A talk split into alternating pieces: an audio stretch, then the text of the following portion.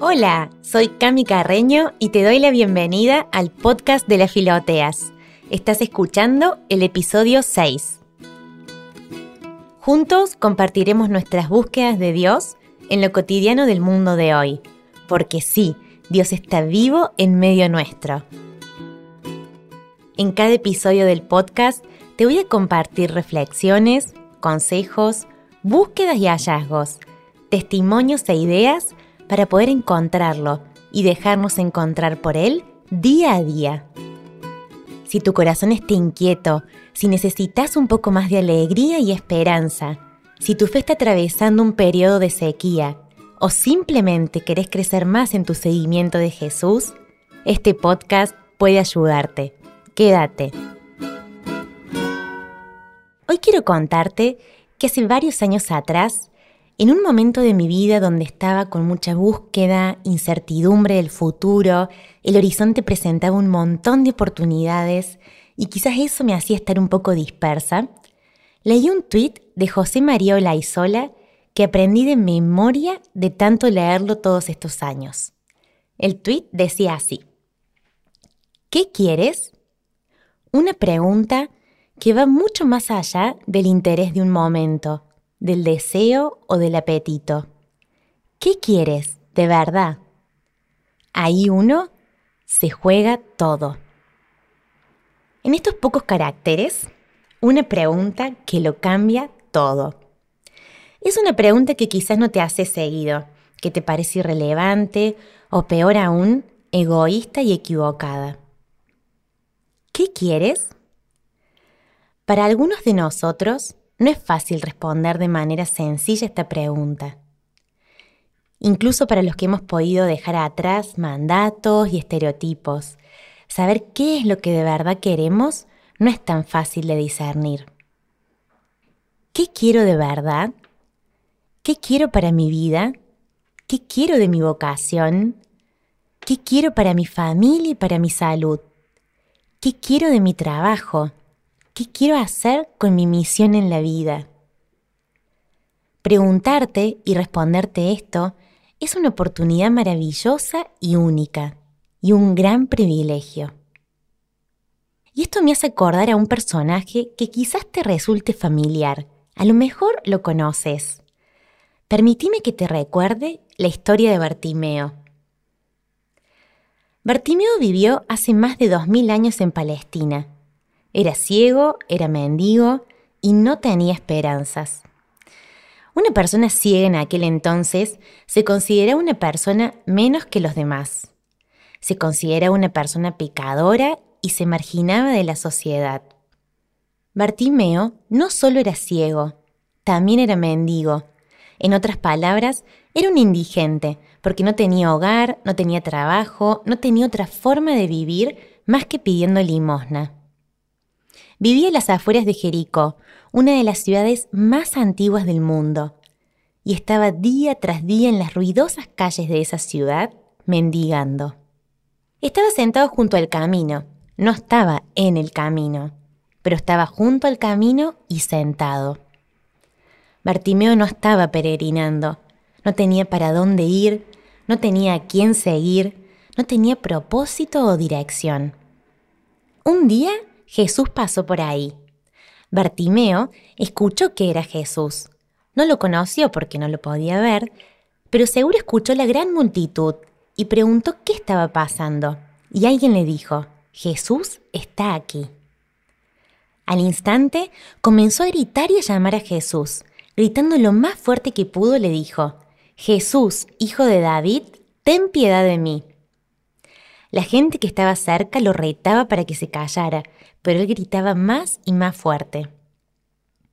Bartimeo no se avergonzó, no se aguantó, tenía una necesidad, tenía un deseo, y no quería que Jesús se fuera sin cumplirlo. Tenía sus esperanzas, o quizás su última esperanza, en él. Y Jesús lo oyó, se detuvo y lo mandó a llamar.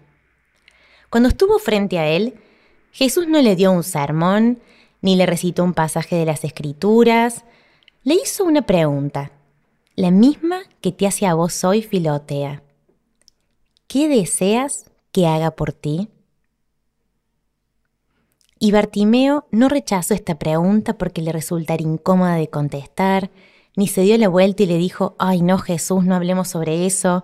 Tampoco señaló a la gente de la multitud y le dijo, bueno Jesús, no importa, ellos tienen más necesidades que yo.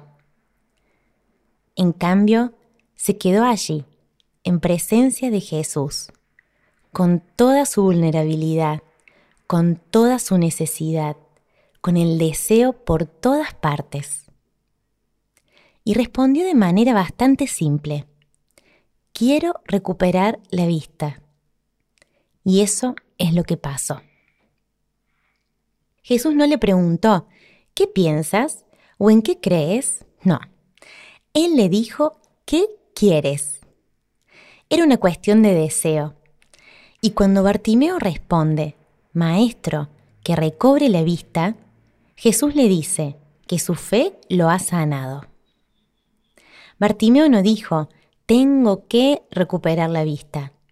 Simplemente dijo que eso es lo que quería y le dejó el siguiente paso a Jesús. La historia de Bartimeo es probablemente la historia tuya y mía.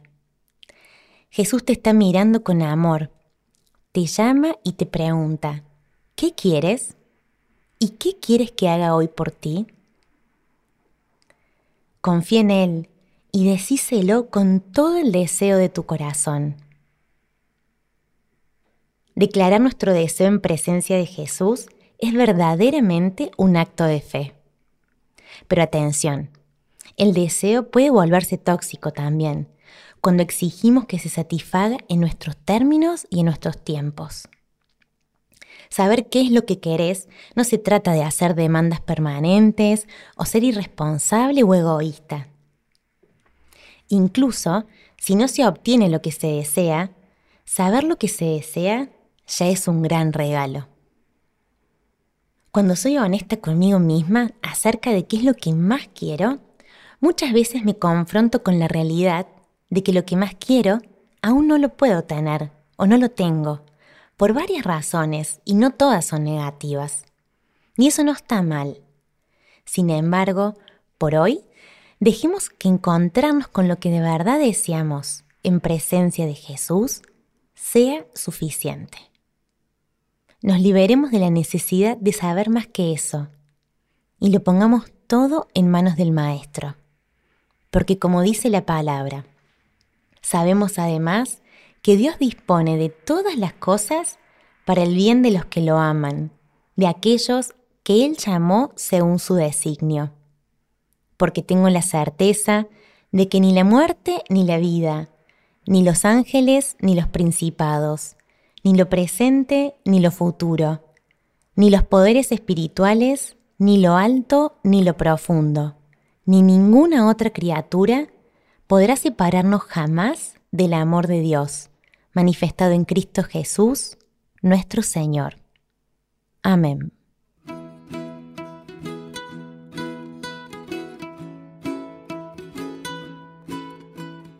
Gracias Filotea por acompañarme en este episodio.